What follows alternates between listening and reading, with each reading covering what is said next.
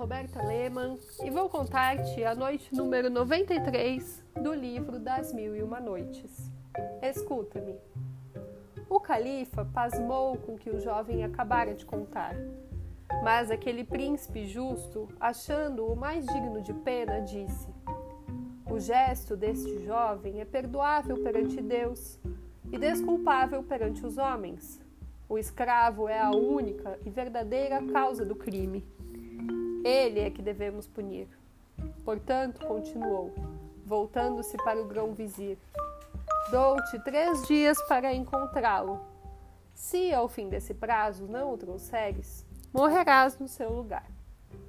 O infeliz Jafar, que já se julgava fora de perigo, ficou estarrecido com a nova ordem do califa.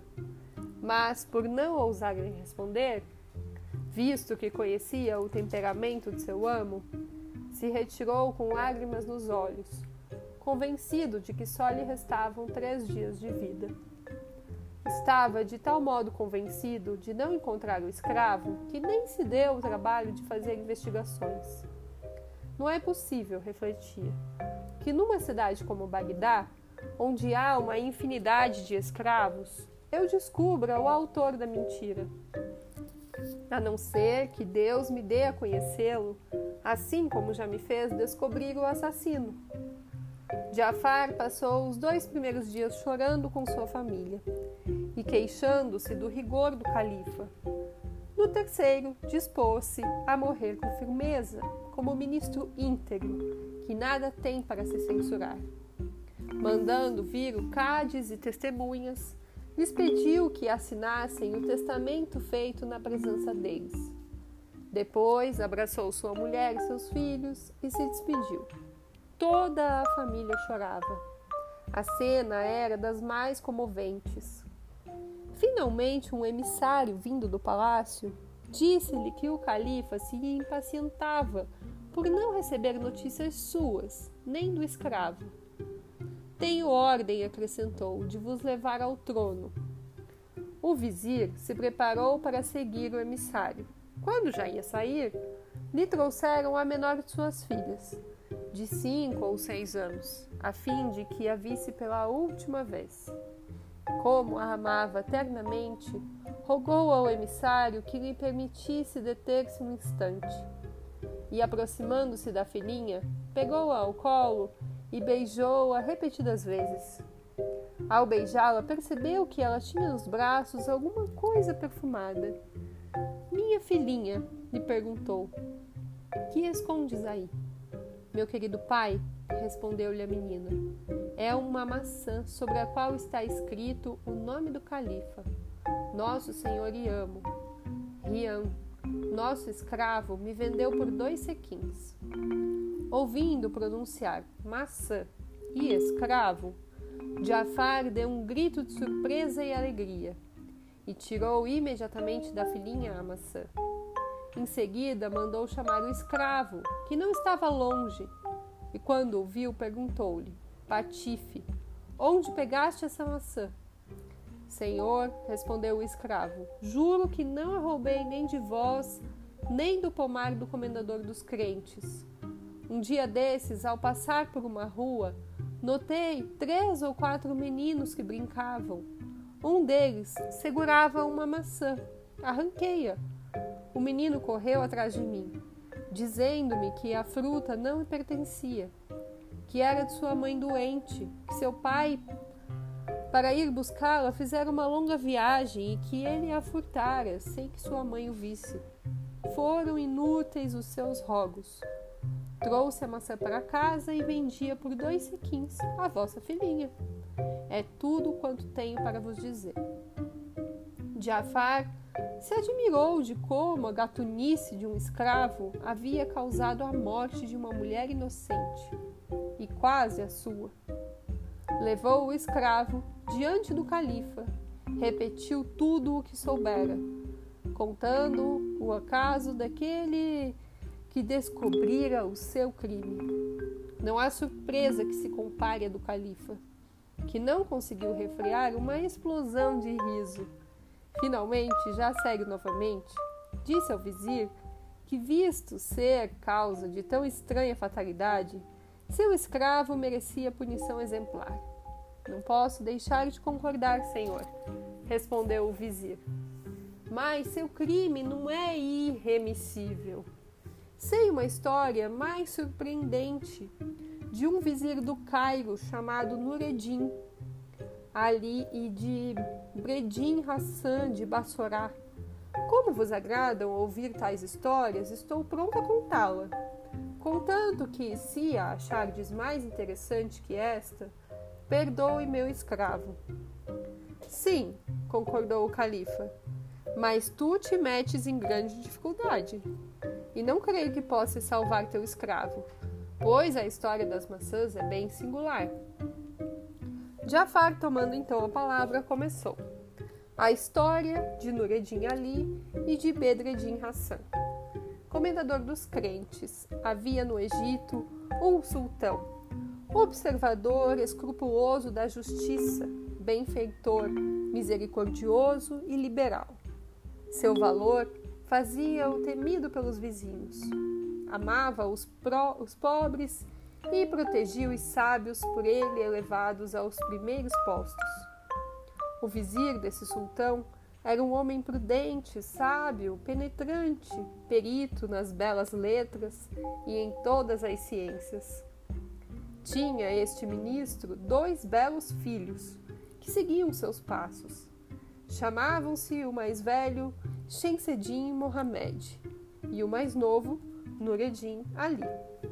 Este, sobretudo, possuía todo o mérito que se pode possuir. Morto o vizir, o sultão mandou chamá-los e, lhes ordenando que envergassem ambos as vestes de um vizir comum, disse-lhes: muito estimo a perda que acabastes de sofrer.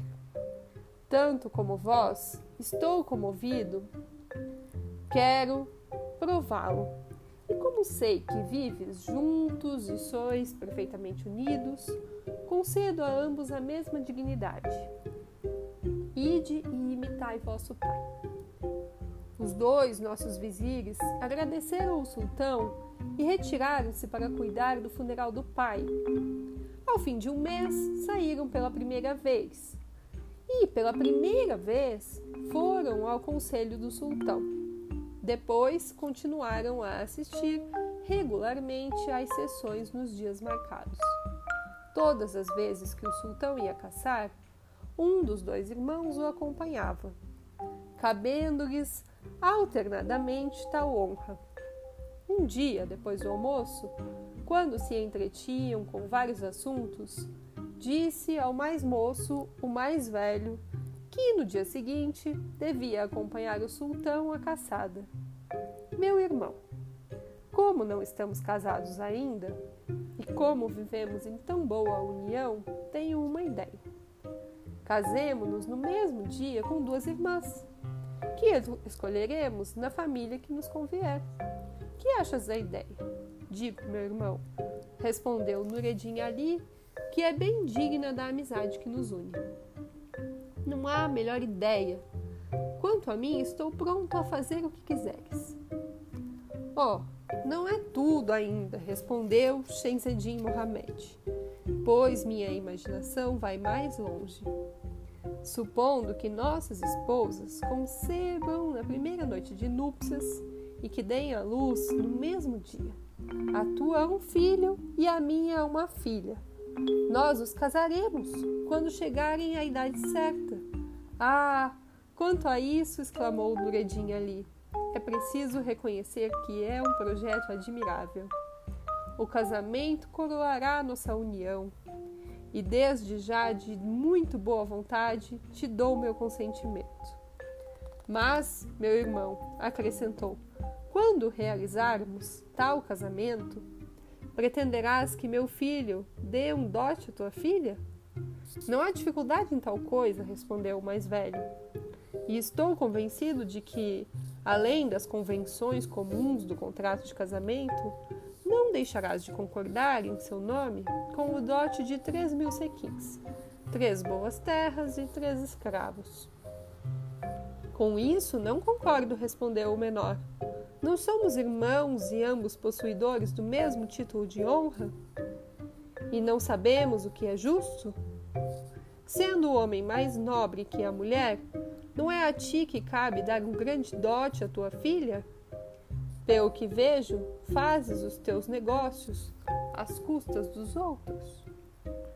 Mal terminara de dizer tais coisas e rir, seu irmão disse com raiva: Caia a desgraça sobre teu filho, disse ele, arrebatadamente, pois que ousas preferi-lo à minha filha.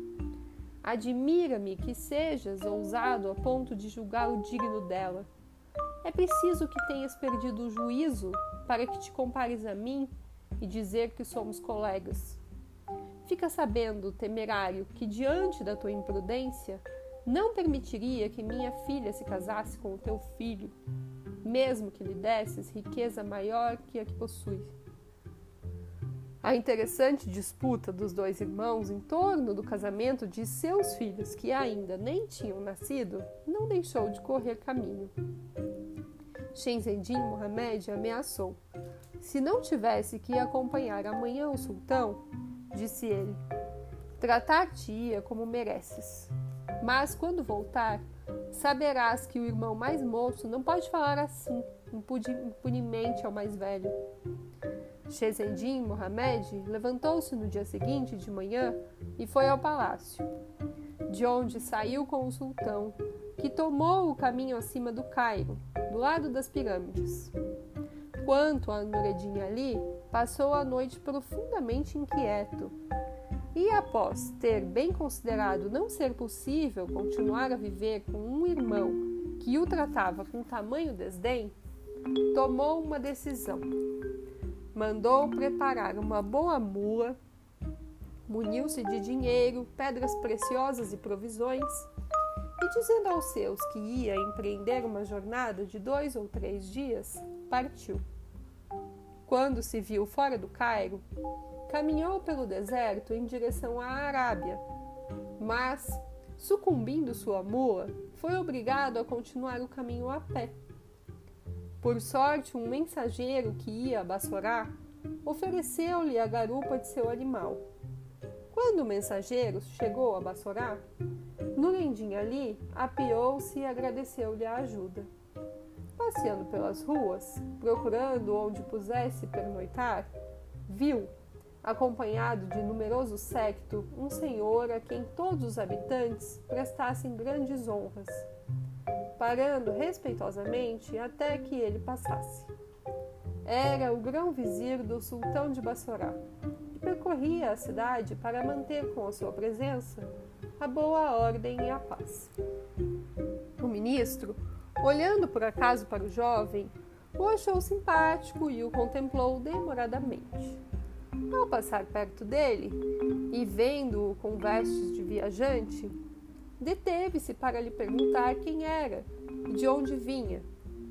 Senhor, respondeu-lhe Nureddin Ali, sou do Egito. Nasci no Cairo e deixei minha pátria por um justo ressentimento contra um dos meus parentes. Resolvido a viajar pelo mundo, preferindo morrer a voltar. O grão-vizir, um venerável ancião, ouvindo aquelas palavras, lhe respondeu: Meu filho, guardai-vos bem de realizar vosso intento. Não há no mundo senão miséria, e vós ignorais as dores que tereis de sofrer. Vinde, me segue, e eu vos farei, talvez esquecer o motivo que vos forçou a abandonar vosso país. Nureddin Ali seguiu o grão-vizir de Bassorá que, conhecendo em pouco tempo suas boas qualidades, se afeiçoou a ele. De modo que um dia lhe disse: Meu filho, estou, como bem vedes, bem velho e com certeza não viverei mais. Deu-me o céu uma única filha, linda, que está agora em idade de se casar. Vários dos poderosos senhores dessa corte já a pediram para seus filhos, mas até agora não decidi cedê-la, Quanto a vós, aprecio-vos e julgo-vos digno da minha aliança, preferindo-vos, pois, a todos quantos a pediram.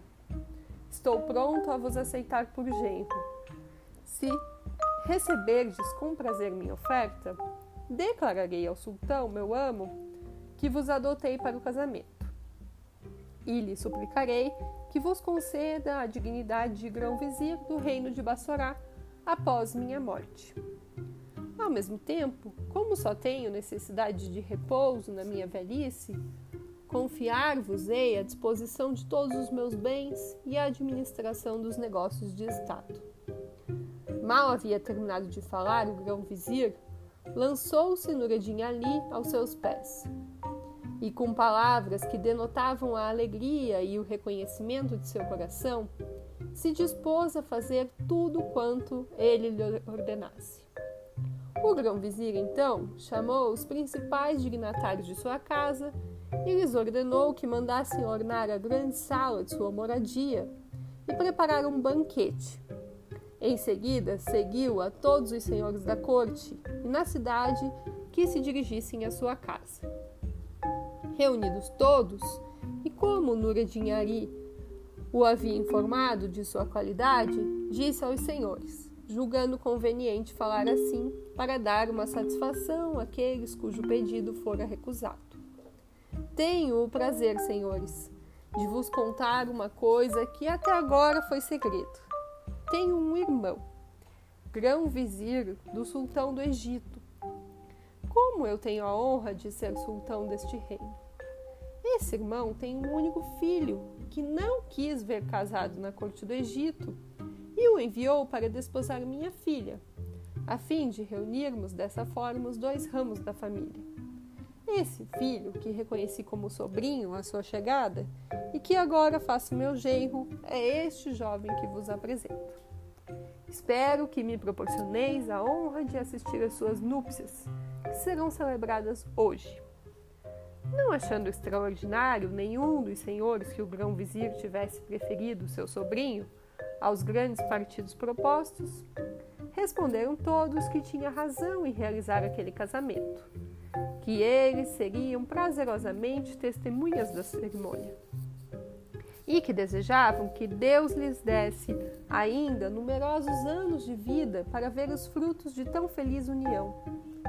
Àquela altura, Sherazade, vendo aparecer o dia, interrompeu a história, continuando-a na noite seguinte.